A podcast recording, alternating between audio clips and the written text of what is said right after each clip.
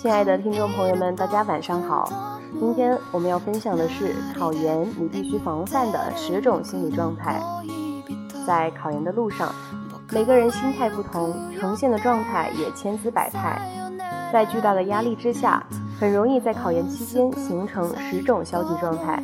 下面为大家例举，以便自查。首先，在初始准备阶段，我们可能会有很多疑问：为什么要考研？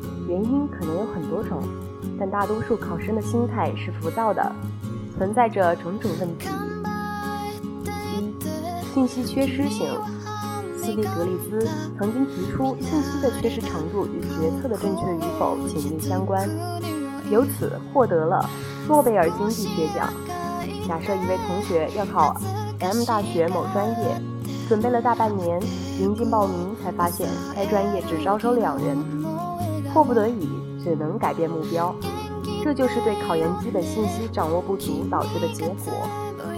除了公开的基本信息，还有部分信息是比较灰色的，需要一定的关系才能打听到。例如调剂信息，对于高分落榜考生，就像是一根救命稻草。在决定是否考研之前、考研过程之中以及考研完成之后，都要不断的搜集相关信息资料。无论正规渠道的信息还是道听途说的消息，通通拿下，然后再做认真判断，筛选出有价值的部分，为自己的考研服务。二，容易受伤型，考研的难易程度与报考学校和专业是紧密相关的，从易到难分别是本校本专业、本校跨专业、跨校本专业以及跨校跨专业。被暗算的几率有多大呢？往往是 A 老师不了解你，或者是你原来的学校；B 部分学校习惯于自给自足，形成了学术派系；C 部分学校面对严峻的就业形势，对本校学生采取地方保护主义；D 部分学校对同等学历的考生采取歧视性政策。对于教育发达地区的学校。特别是国内一流名校，在招生时已经基本做到了公平与公正。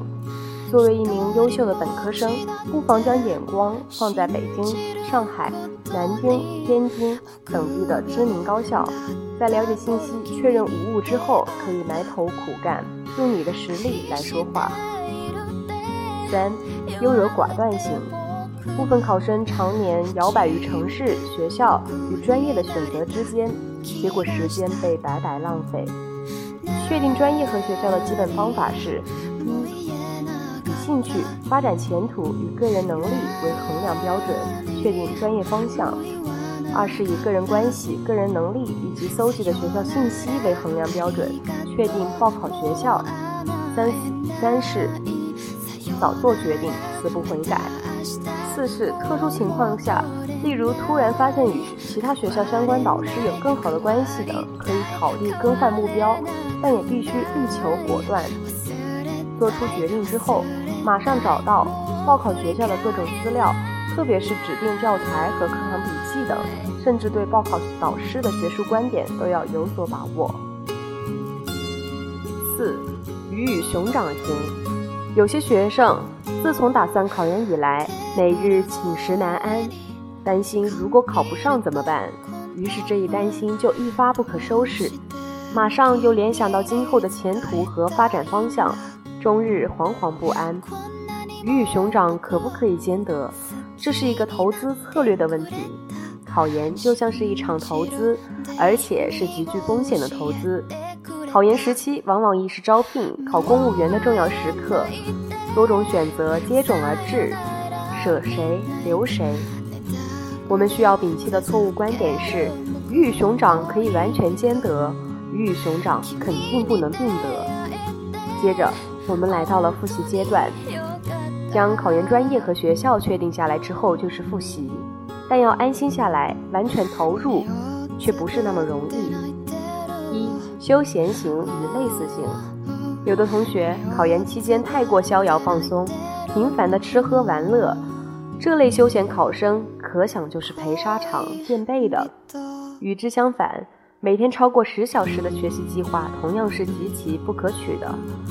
相信考研族都有过亲身经历，重复温习一门功课三到五小时，就会出现情绪和效率的低落，长期疲劳战容易产生厌倦情绪，复习效率提高不上去，还没等到考研正式开始，就已经因为状态过于疲劳放弃了。考研的复习过程很苦闷，必须要有相当的毅力，同时还需调整好自身状态。根据心理学研究，人的心理活动具有周期性波动，因此在复习过程中难免会出现时好时坏的状态。在状态好的时候，要注意乘势前进；在状态不好的时候，要保持现有成果，并且注意适当的休息。二。自我恐吓型，有些考生没事就爱打听你复习的怎么样了，政治看到哪了，英语听力如何啦，如此等等。从本意出发，他是想了解大概情况，用于衡量自己的复习进度，导致的实质结果却是只记住了别人的高效率，个人复习进度不一致，有快有慢是完全可以理解的，但他偏偏不时地问，人为的加快自己的进度，以追赶别人。结果只能是把自己逼到一种每日深感恐怖的境地。在这种环境之下复习的人，能有好的心态吗？考研能够成功吗？三，畏惧公共课型。大多数同学的专业课不存在什么问题，但对于英语、政治的公共课却视为洪水猛兽。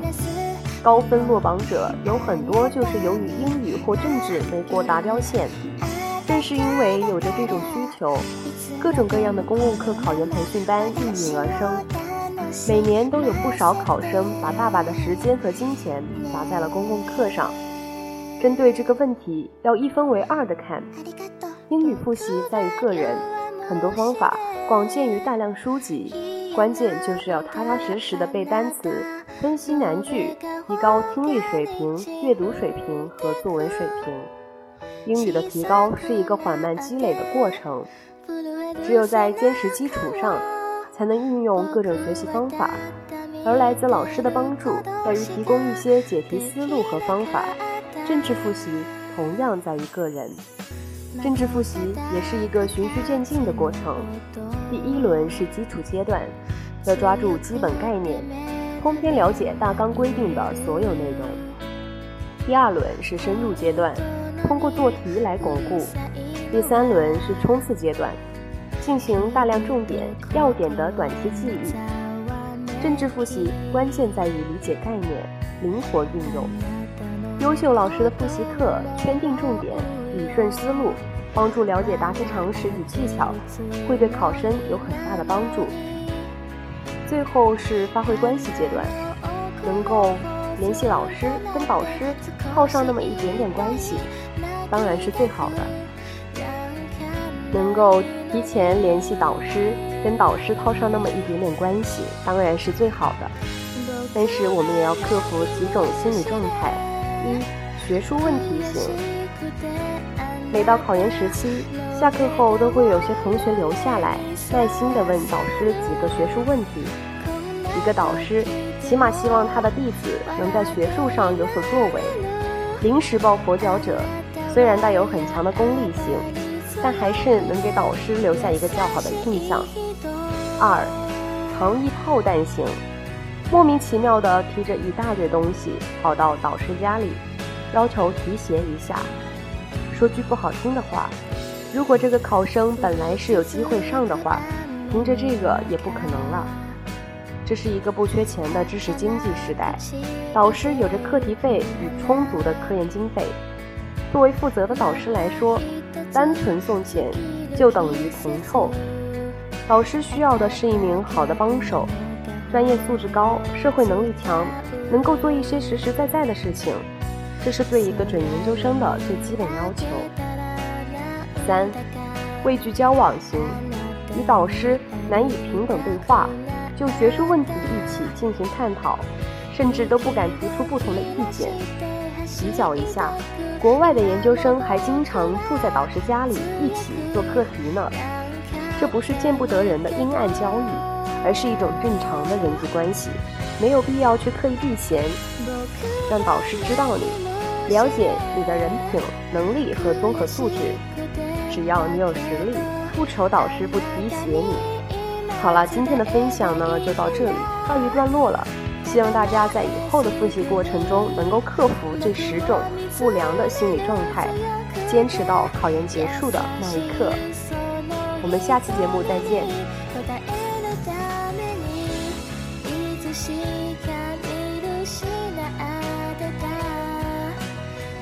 しば大切なものもそっとあなたが教えてくれた確かにそう思えるから